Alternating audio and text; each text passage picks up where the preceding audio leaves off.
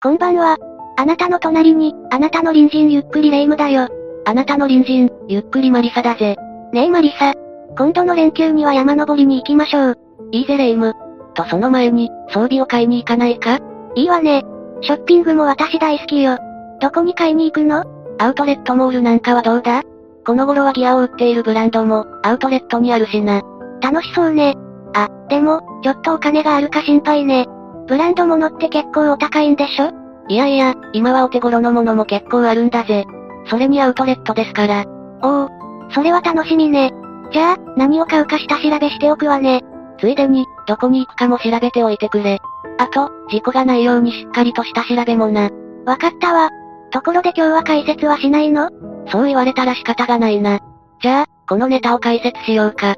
今日解説するのは、阿弥陀岳遭難事故だぜ。どんな事故なの？この事故は、学習院大学山岳部の部員2名が、阿弥陀岳で遭難した事故だ。学習院大学ってすごい大学じゃないの？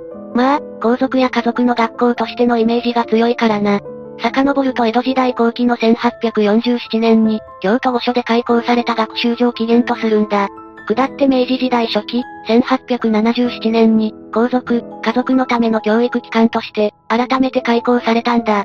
おお、なんだかすごいわね。天皇陛下とか貴族様御用達の学校ね。なんだかドラマの世界みたいね。第二次世界大戦後に一般にも解放されて、今の学習院となったんだが、それまでは、本当に皇室や貴族の指定の学校だったらしいぜ。まさにブランドね。そんなすごい学校の山岳部の生徒さんじゃ、相当世間もびっくりしたんじゃない？その辺も含めて解説進めるぜ。お願いするわ。じゃあ、解説お願いね。みんなも、それではゆっくりしていってね。2015年2月11日、地の首都原村にまたがる、八ヶ岳連峰、阿弥陀岳の南側斜面で、学習院大学山岳部の部員、2名が発見された。発見されたのは、山岳部のキャプテンを務める、4年生の男性 Y さんと、1年生の女性 T さんだった。Y さんは滑落したようで、体のあちこちに命に関わるほどの大怪我が多い、T さんは低体温症で亡くなっていたんだ。二人はロープで体を繋いだ状態で見つかり、体の上には、約1.5メートルの雪が積もっていた。痛ましい事故ね。一体、何があったのかしら？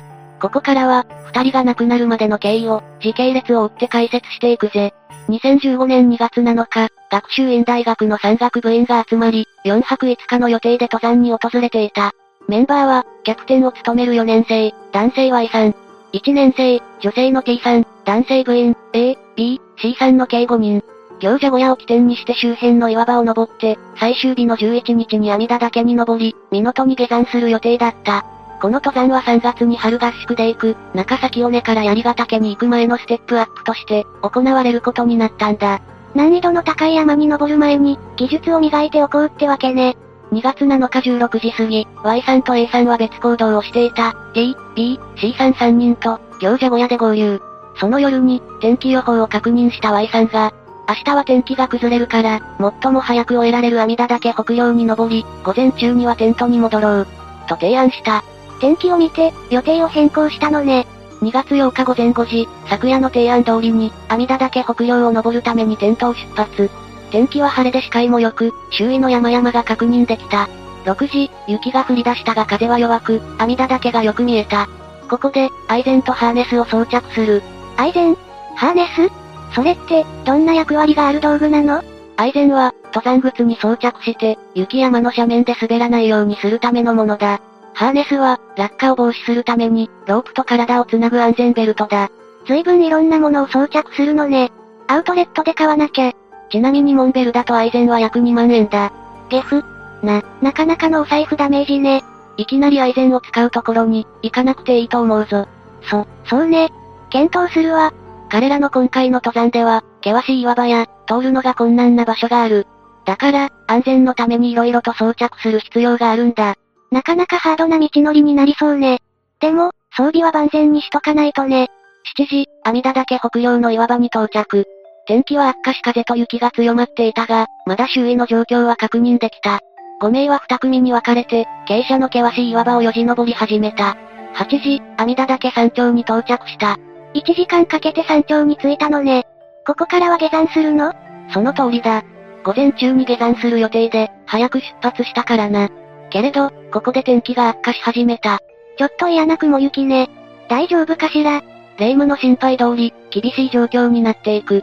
そして風や雪が強くなり、ホワイトアウトの状態になってしまったんだ。ホワイトアウトって？視界一面が、雪や風で、真っ白になってしまうことだ。数十センチ先も見えなくなって、前後左右だけではなく、上下感覚も失われることもある危険な状況だ。相当やばい状況だけど、そんな中を進まなくちゃいけないのね。私には絶対無理だわ。5名は下山する方向を確認して、山を下り始めた。通る予定だった道が、視界が悪く風が強かったので、Y さんは中岳沢を下るように指示したんだ。何事もなければいいんだけど。心配だわ。中岳沢は、雪崩の危険な場所とされていた。5名は辺りが真っ白な中で、急斜面を下っていった。雪崩が起きる場所ってそんな場所、早く通過したいわね。ひとしきり下って、きつい斜面が平らになり、沢沿いになった。ここまでは無事だったのね。よかったわ。しかし、残念ながら5名は予定していたコースを、外れて歩いてしまっていたんだ。おそらくホワイトアウトのせいで、現在地を見失ってしまったのだろう。大変。このままじゃ、道に迷ってしまうわ。しばらくして地図を確認した5名は、ルートを間違えていることに気がついた。メンバーは自分たちの現在地を確認して、南洋へ登り返すことにしたんだ。気づいたのね。傷が深くなる前でよかったわね。うん？でも元の道を戻らないの？道に迷った時、現在地がわからない場合は、一般的には、引き返した方が良いとされている。けれど、5名は現在地が分かっていたから、雪崩の起こりやすい危険な地帯に引き返さず、南洋に登り返すことに決めたのだろう。なるほど、そうなのね。ちょっと不安だけど、理屈があるなら大丈夫よね。16時半、南洋へ登り返しを始めた。18時、途中、標高2100メートル付近で、斜面に雪を掘って作った穴にテントを張り、一晩起こすことにした。だいぶ疲れたから？そうだな。無理に行動して体力を失うより、きちんと体勢を立て直した方がいい。それに夜間の移動は危険だ。天候も悪いし、遭難の危険も増大するしな。冷静に判断してたってことよね。20時、雪は降っていたが風はほぼなかった。5名は食べ物を口にしてお湯も飲み、落ち着いていた。T さんは横になって眠り、男性4名は体育座りで、寝たり起きたりしていた。Y さんは、一晩中テントの雪を払っていた。少しは体力回復しているといいけど。2月9日7時、南洋に登り返す。天気は晴れていて、風はほとんど感じなかった。昨日の判断が正しかったのね。穏やかな天気で本当に良かったわ。9時半、南洋の正規ルートに入り、阿弥陀岳の頂上も見えてきた。雪をかき分けながら、2時間半の道のりだった。その後は、Y さんと T さんが、ロープでお互いを結び合いながら登り始めた。この頃には風が強まり、曇り始めて急に寒くなった。登り始めた時は、晴れていたのに。大丈夫かしら？雪山では午後になると、このように天気が変化することが、多いみたいだぜ。確かに、山の天気は変わりやすいって、聞いたことがあるわ。午後15時半、5名はルンゼという、雨などの水で岩肌が削られた、険しい壁のような溝を進むことになった。進んでいる途中、靴が脱げかけた T さんは、吐き直そうと立ち止まった。Y さんは、危険な場所で全員が止まっているのは、滑落の恐れもあって危ないと判断した。そこで、他3名の男性部員に、先にルンゼを抜けて頂上に出た後、行者小屋に降りるように指示をした。逆転の指示で、二手に分かれたのね。Y さんはきちんと状況を判断して、冷静に指示を出せるのね。かっこいいわ。先に進むことになった男性部員3名は、阿弥陀岳の山頂に到着した。そして、迷う心配のない北上を下っていった。18時、3名は行者小屋に到着。暖を取り、凍傷になっていたところを、ぬるま湯で温めたりしていた。3人が無事にたどり着けてよかったわ。しかし、それから1時間ほどしても、Y さん、D さんは降りてこなかった。何かあったのかしら？心配よね。でも、Y さんがいるから大丈夫なんじゃない？そうであってほしいが、時間がかかりすぎだ。3人は心配になり、登山本部に連絡をした。その後、連絡がついた登山部の監督に、事情を説明する。監督は、緊急事態と判断し、長野県警へ救助要請を出した。23時、事情を聞いた家族や OB、部員が、現地に駆けつけた。親御さんも山岳部の部員も、二人のことが心配よね。翌日10日の早朝から、警察、OB、部員らの計17名で、阿弥陀岳山頂から南洋付近を捜索した。しかし、この日は2名を発見することができなかった。おおよその場所は分かっているのに、発見できないのは不安ね。翌日11日は、上空と地上の両方から、約20人体制で捜索をした。県警ヘリが赤い手袋を見つけ、落ちていた場所の付近を捜索すると、ビーコンという位置を伝える機器の反応があり、二人は発見されたんだ。二人の状況はどうだったの？しかし、二名はすでに息を引き取り、帰らぬ人となっていたんだ。若い二人が命を落としてしまったのね。痛ましい事故だわ。どうして、こんなことになってしまったの？ここからは、この事故の原因を解説していくぜ。なぜ、5名は道に迷ってしまったのか、2名が命を落とすことになったのか、その原因を探っていこう。ただ、あくまでも予防の観点から話すぜ。だから、彼らの責任として欲しくない。その点だけは、しっかりと理解してくれよな。わかったわ。これから登山に行く際の、教訓として聞くわね。原因1、登山計画に問題があった。5名には、登山経験や体力にばらつきがあった。複数の人数で登山をする場合、経験や実力に差があることは、珍しくはない。問題はそれを踏まえて、計画を立てなかったことだ。どういうこと？計画を立てた時に、メンバー全員が、無事に実行できる計画なのかを、考えていなかったと思われるんだ。確かに、登山を始めたばかりの人と、何年か登山の経験がある人では、登れる山も違ってくるわよね。メンバーは、過去に同じような登山をしたことがあったことから、今回も大丈夫だと考えてしまったんだ。それから、緊急事態が起こった時のことを考えて、計画が立てられていなかった。山では何が起こるかわからない。計画を立てるときは、遭難などの緊急事態が起こった時のことも、考えなければいけない。自分たちは大丈夫だと、思っていたらダメよね。状況を鑑みて、携帯電話や衛星電話、無線などの装備で状況を共有し、早めの対処ができれば、違った結果になったかもしれない。たらればじゃないけど、ちょっと悔やまれる点なのね。原因に、必要な装備を持っていかなかった。5名は装備を軽くするために、計画書にあった、装備の一部を持っていかなかった。そのことが、凍傷の重症化や、体力の消耗につながってしまったんだ。身軽になることを優先して、必要な装備まで削ってしまったのね。人間の能力には限界がある。いや、むしろ自然の前には、人間の力なんてちっぽけだ。野生の動物には自然で生きていく力、能力がある。人間はそれを失った代わりに、様々なものを手に入れた。その一つが装備ってことね。そうだな。だが、不安だからといって、すべてのものを持っていくことはできない。当然死者選択せざるを得ない。だからこそしっかりとした計画書と、必要な装備の厳選が、されたはずだったんだが、そこでイレギュラーを許してしまった？そうだ。そしてそのことが原因の一つとなった可能性がある。この点は留意してほしいな。わかったわ。原因3、北洋で引き返さなかった。北洋で天気が悪化した時点で、引き返していれば、道に迷うこともなかった。本来であれば、引き返した方がいいタイミングだったんだ。どうしてそう言えるの？その日、他にも同じルートを登っていたグループがいたが、天気の悪化を見て、早めに撤退をしたらしい。天候が悪化していたのに、そのまま進んでしまったのね。引き返すタイミングを逃してしまったのかしら。原因4、視界が悪い中、地形図とコンパスで、現在地や方角を確認していなかった。視界が悪い中で目指す方向を、地形図やコンパスで確認しながら進むべきところを、確認しないで進んでしまい、道に迷ってしまった。どうして確認しなかったの？過去に、地形図やコンパスを使わなくても、大丈夫だった経験から、今回も大丈夫だと思ってしまったらしい。過去の経験を、信じすぎるのは良くないわね。過去の成功体験から、自分たちは大丈夫。っていう意識が、働いてしまったのかもしれないわね。原因後、遭難している自覚が足りなかった。雪山の中で一晩越すことになった時に、本来であれば装備は揃っているか、食料が足りているかどうか、翌日の天気のことなどを話し合う必要があった。そして、緊急事態にもかかわらず、監督や登山本部にも連絡しなかった。確かに、この時点で連絡していれば、二人の命は助かっていたのかも。連絡する手段がなかったとか？連絡できたけどしなかったのか、手段がなくて連絡できなかったのかは、はっきりとはわからないんだ。原因6、難量を登り返した。5名の装備や食料などは、この時点で不足していた。にもかかわらず、工程が長い難量を登り返した。ひどい疲労の中、難量を登ったことも、判断を誤ったと言えるだろう。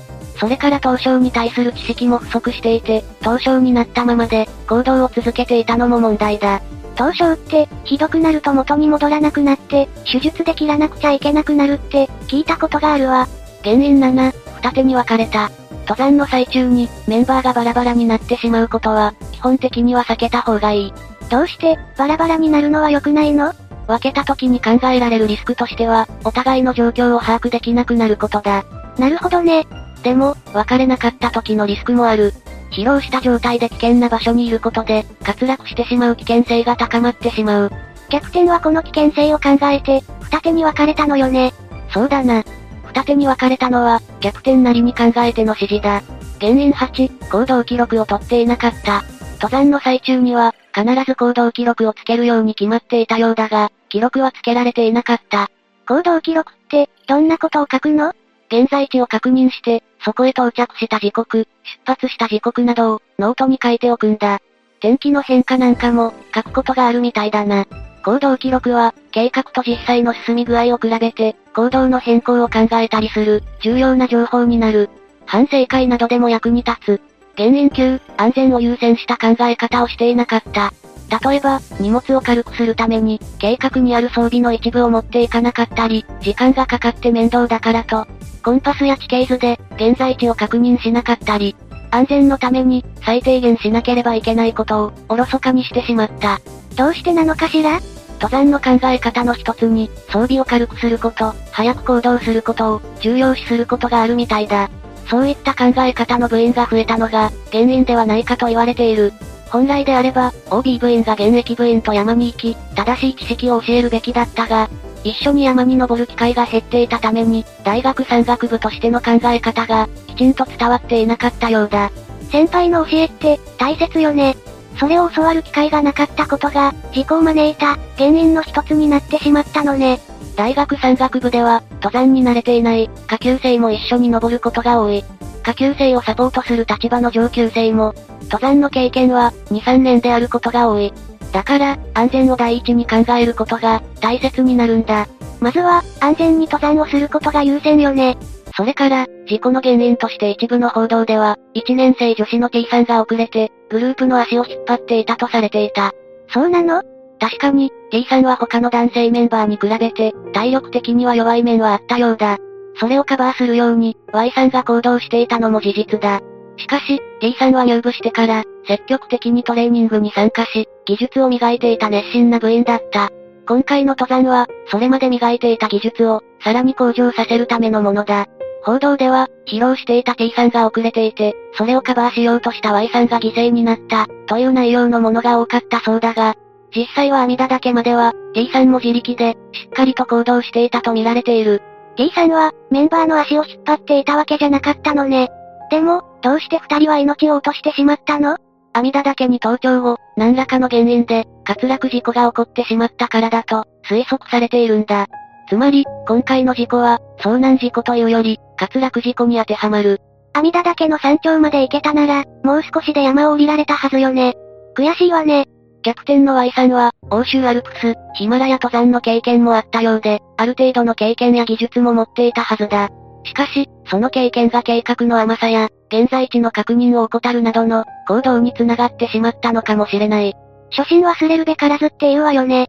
山では、何があるかわからないからな。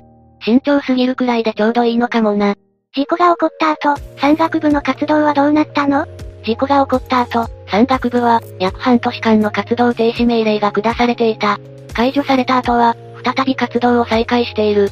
事故の再発を防ぐために、安全面により一層、力を入れているようだ。安全第一に、山を楽しんでほしいわね。自分の身を守るのは自分だ。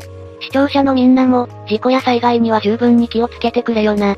私たちと一緒に、危険から身を守る方法を、考えましょうね。もし、危ない目にあった体験談があったら、ぜひ教えてね。じゃあ、次回までのお別れだ。それまで皆が、無事に過ごしていることを祈ってるぜ。それじゃ、次回も私たちの隣人として、ゆっくりしていってね。